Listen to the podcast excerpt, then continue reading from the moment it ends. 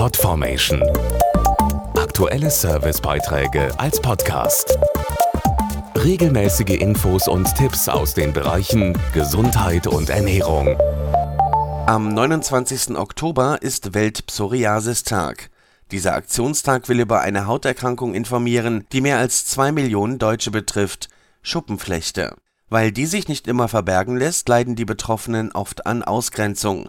Schuppenflechte ist eine chronische Hauterkrankung, die nicht ansteckend ist und oft in Schüben auftritt. Dazu der Dermatologe Dr. Arndt Jacobi. Psoriasis-Patienten leiden häufig an intensiver Schuppenbildung, Hautrötungen und starkem Juckreiz. Typische Stellen sind die Knie oder Ellbogen, die Kopfhaut über den Haaransatz hinaus sowie Hände und Fingernägel. Dadurch werden Betroffene oft stigmatisiert und ziehen sich dann aus dem Sozialleben zurück.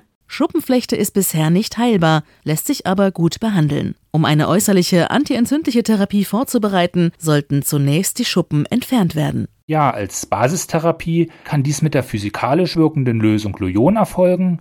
Die gibt's rezeptfrei in den Apotheken. Lujon wird dann per Pipette oder Sprühkopf aufgetragen, fließt unter die Schuppen und löst sie so ab. Die Lösung brennt und klebt nicht und zieht schnell ein. Bei einer täglichen Anwendung berichten meine Patienten oft schon nach einigen Tagen über eine gute Wirksamkeit und eine entsprechend gestiegene Lebensqualität. Podformation.de Aktuelle Servicebeiträge als Podcast.